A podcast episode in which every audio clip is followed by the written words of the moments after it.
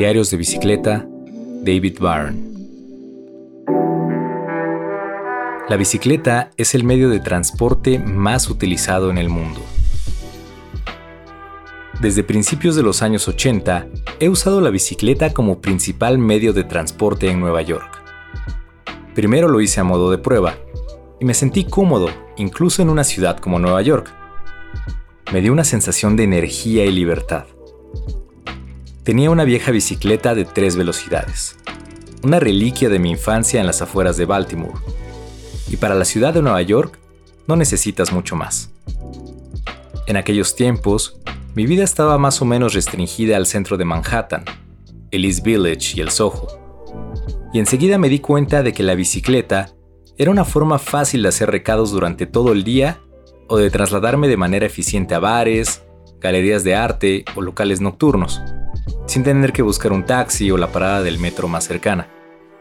Ya sé que uno no piensa normalmente en que salir de copas y montar en bicicleta son cosas compatibles, pero hay muchas cosas que ver y oír en Nueva York, y descubrí que moverme de un sitio a otro en bicicleta era sorprendentemente rápido y eficaz.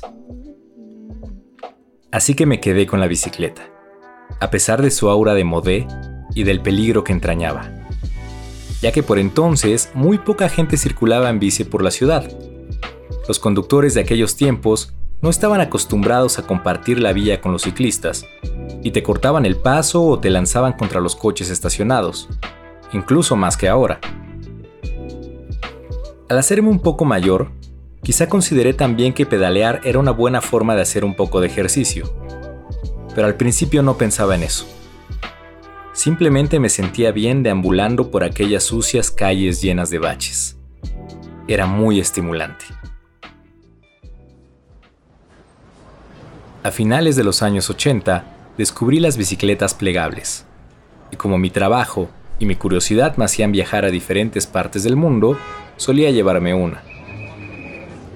La misma sensación de libertad que había tenido en Nueva York se repitió al pedalear por varias de las principales ciudades del mundo.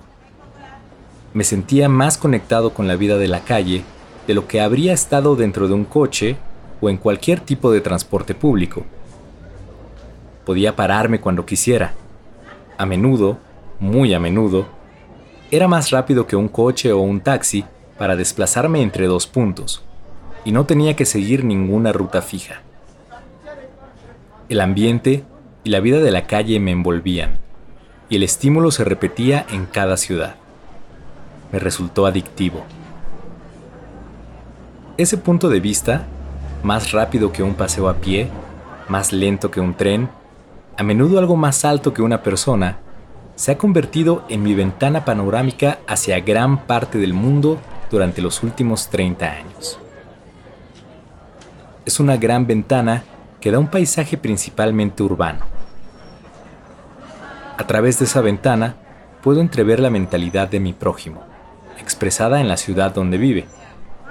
Las ciudades, comprendí, son manifestaciones físicas de nuestras creencias más profundas y de nuestros pensamientos muchas veces inconscientes. No tanto como individuos, sino como el animal social que somos.